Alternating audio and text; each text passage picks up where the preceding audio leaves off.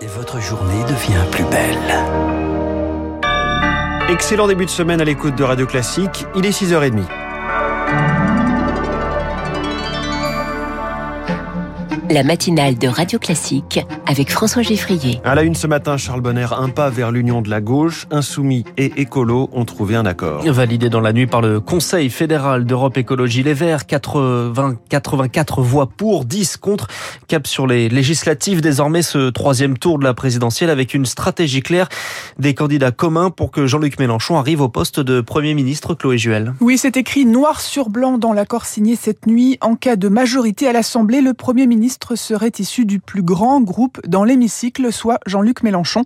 Jusqu'ici, les Verts refusaient l'hégémonie du patron de la France insoumise, alors la bannière a changé de nom. Ce sera désormais la nouvelle Union populaire écologique et sociale, une union très attendue de la part des électeurs selon le politologue Tristan Haute partie des attentes des électeurs, des socialistes, des écologistes et des communistes, qui est une union de la gauche.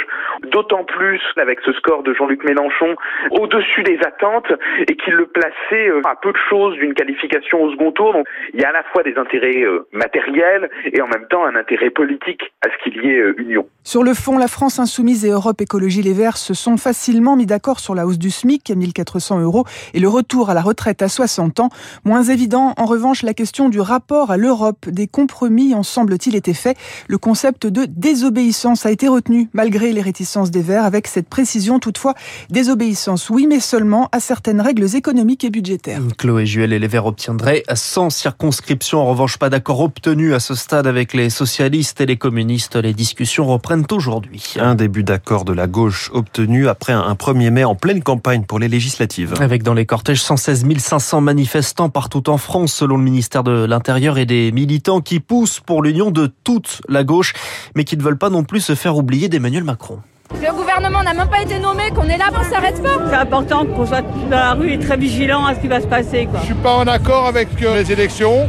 Donc je viens l'exprimer euh, par ma présence. Il ne faut pas lâcher la rue et les urnes, être vigilant, parce qu'on va réellement souffrir. Mais pour dire à Macron qu'on va se mobiliser à chaque fois que ce sera possible. quoi. Même si on a fini quand même par voter pour lui pour éviter l'extrême droite, ce pas mon cas. on ne va pas arrêter de lutter contre lui dans la rue. Pour là qu'ils comprennent un jour que tant qu'on n'aura pas ce qu'on veut, on ne lâchera pas. À force de toujours demander plus aux travailleurs, de toujours tirer sur la corde, il y a un moment où ils vont risquer gros. J'ai l'impression que la classe politique ne s'en rend pas compte. Une parole de manifestant au micro de Lauriane Tolmont, un 1er mai marqué par des incidents, des vitrines brisées, des agences bancaires saccagées et du mobilier urbain détruit. L'agression d'un pompier condamné par Gérald Darmanin. La femme auteur des coups a été interpellée, tout comme 54 autres personnes.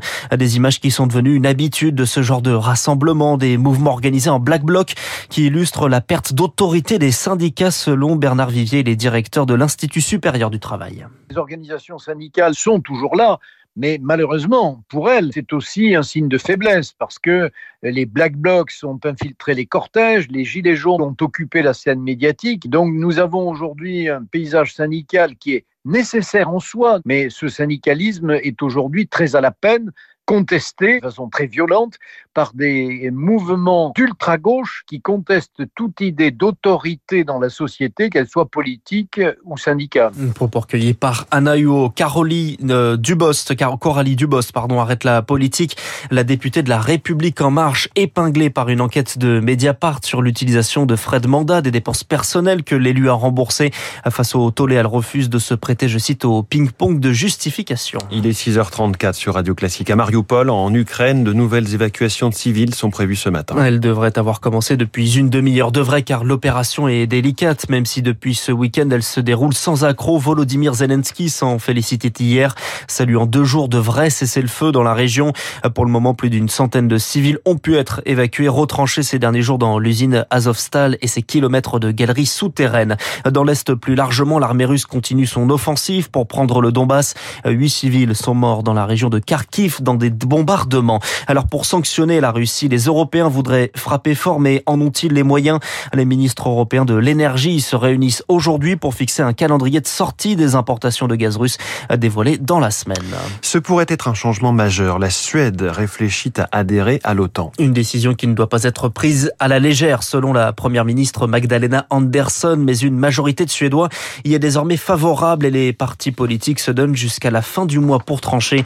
Carole Grimaud Potter, chargé de cours à l'université de Montpellier, est également géopolitique de la Russie. Cela remet en question beaucoup de choses, notamment la neutralité euh, de la Suède jusqu'à présent, dont elle a fait son identité, qui bouleverserait totalement sa place géopolitique euh, en Europe du Nord et puis sa relation avec la Russie, avec les conséquences qu'il faudra qu'elle prenne en compte, c'est-à-dire la menace russe, euh, aussi bien les missiles que, le nucléaire. C'est une, reconfiguration géopolitique mondiale où l'on voit que on se retrouve véritablement dans une deuxième guerre froide. La géopolitologue Carole Grimaud Potter, interrogé par Azaïs Perona. En attendant, les ambassadeurs russes au Danemark et en Suède sont convoqués après la violation de l'espace aérien par un avion de reconnaissance russe ce week-end. En Guadeloupe, un homme toujours porté disparu après les intempéries. Il s'agit d'un jeune homme, selon la préfecture, emporté près de la marina du Gosier. À la vigilance pour forte pluie élevée sur l'île, deux autres personnes sont décédées. Des rassemblements pour soutenir un collègue mis en examen des syndicats de police se rassemblent dans plusieurs villes de, du pays. À Paris, c'est à midi, place Saint-Michel, à quelques centaines de mètres euh, du Pont Neuf, où dans la soirée du 24 avril, un fonctionnaire de police a tué deux hommes qui auraient refusé un contrôle. Et puis une décision qui ne fait toujours pas l'unanimité dans le monde du tennis. Une décision des organisateurs du tournoi de Wimbledon d'exclure les joueurs biélorusses et russes du tournoi en réaction à la guerre en Ukraine. Raphaël Nadal estime que c'est injuste et se dit désolé pour eux. Même position pour Novak Djokovic qui dénonce une décision folle. Merci, c'était le journal de 6h30 de Charles Bonner. Prochain journal à 7h et ouverture du kiosque éco dans moins d'une